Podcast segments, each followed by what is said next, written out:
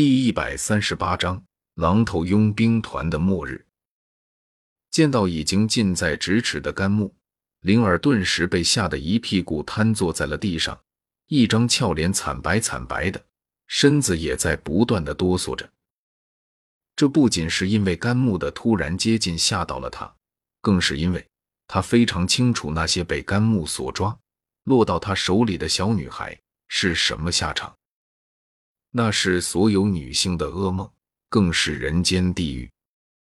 一旦她落到甘木的手中，届时她势必会落得比那些小女孩还要凄惨的下场。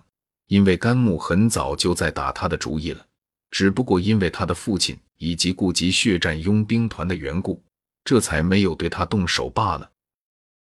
而今难得遇到他落单的时候，对方如何还会放过他？说不得，他今日就要像那些往日里落到甘木手中的女孩子们一样，被其毁去清白，遭受各种侮辱和折磨了。想到这里，灵儿的那张小脸就更是惨白了。见到名为莲儿的少女这般模样，甘木心头越加的兴奋起来。他就喜欢看到女孩子在自己的魔爪下可怜兮兮的模样。然而，就当他准备一把将那名叫做灵儿的少女抓住的时候，突然在少女的面前，犹如鬼魅般的出现了一个手持冰蓝长剑的清秀少年。而这名突然出现的少年，正是萧天。抬了抬睛，冷冷的看了满脸兴奋的甘木一眼，萧天微微摇了摇头，轻声道：“狼头佣兵团果然盛产垃圾。”语罢，萧天手中的冰蓝长剑猛然一紧，旋即夹杂着凶猛的劲气，化为一抹黑影，闪电般的横砸而出。轰！长剑在甘木那恐惧的目光中，毫不留情的狠狠地砸在了其胸膛之上。顿时，后者眼瞳骤然突出，胸膛深深的陷了下去。几口夹杂着破碎内脏的鲜血从嘴角溢流而下，刀射的身体在足足撞断两三根树木之后，方才缓缓停止。望着那躺在树木下逐渐丧失生机的干木，大道之上的人群心中都是不由自主的冒起了一股寒意。如此轻而易举的就解决掉了一个九星斗者。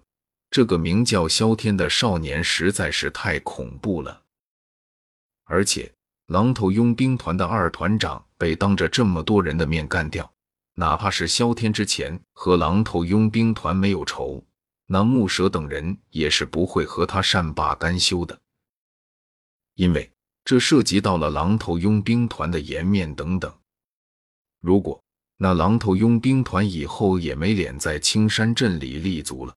而且，如果自己人，而且还是佣兵团里的高层被人杀了，还无动于衷，不为对方报仇的话，那以后谁还会还敢加入狼头佣兵团？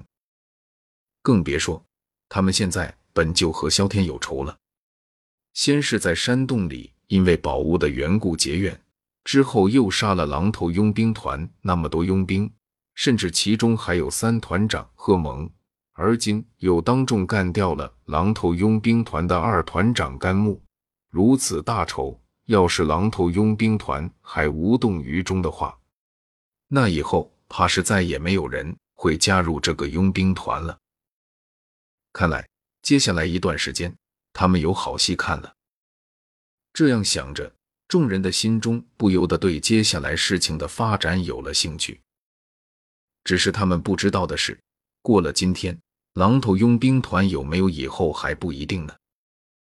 而且，就算要找萧天报仇，也得拿得出能和对方交手的人来。只是，狼头佣兵团现在还有能和萧天战斗，甚至将其击败的人物吗？在接连失去了三团长、大团长、二团长的现在，他们怕是连一个等级在八星斗者的佣兵都拿不出了。更遑论是找萧天报仇了。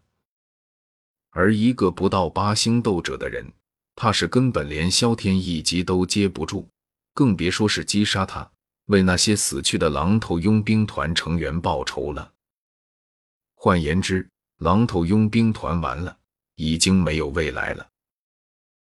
淡漠的瞟了一眼那具渐渐变得冰冷的尸体，萧天手掌一转，手中的冰蓝长剑便是再次插在了背面之上，也不回头看那被吓瘫在地的少女，对着卡岗打了一声招呼后，便是缓缓地对着青山镇方向行去。既然甘木这位狼头佣兵团的二团长已经被他干掉了，那他也没必要继续待下去了，毕竟。他这一次之所以同意卡岗的邀请，在魔兽山脉里耽搁一夜的时间，就是为了在甘木这个家伙的身上赚取万劫币。而今既然目的已经达到了，那他自然是没什么必要和卡岗等人继续在一起了。而且他也没那么多的闲余时间继续耽搁下去了。鬼知道经过了一夜的时间。木蛇等人死亡的消息有没有暴露？所以还是抓紧时间，早点将那本玄阶斗技拿到手再说。这样，就算是狼头佣兵团因为木蛇等人的死亡而发生了什么变故，他也不至于一点好处都拿不到。望着那背负着冰蓝长剑、逐渐消失在视线尽头的少年背影，那瘫坐在地的脸儿，声音兀自有些颤抖的低声道。对，对不起。这声道歉，既是为了他之前对萧天的刁蛮态度和冷嘲热讽而道歉，也是为了萧天不计前嫌，从甘木的手中救下了他而感谢。只可惜的是，萧天已经走远了，根本没有听到他的这一声道歉。不过，或许就算是他听到了，他也不会在意吧。毕竟。他可是堂堂的穿越者，如果和一个被宠坏了的大小姐一般计较，那就实在是太掉份了。至于说从甘木的魔爪下救下对方，那纯粹不过是顺手而为罢了。就算甘木挟持的人不是对方，而是其他的路人甲，他也会出手的。毕竟甘木是他必须要杀的人，能尽快解决对方。他是不会多浪费一招的，而且如果不是甘木因为觉得挟持莲儿能够从他的手中逃生，从而放松了警惕，他也不会如此轻而易举的将对方给干掉。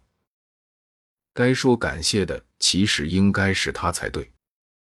当然了，这声感谢萧天是不会说的，毕竟他虽然不打算和莲儿一般计较，但他又不是什么。没有脾气的烂好人。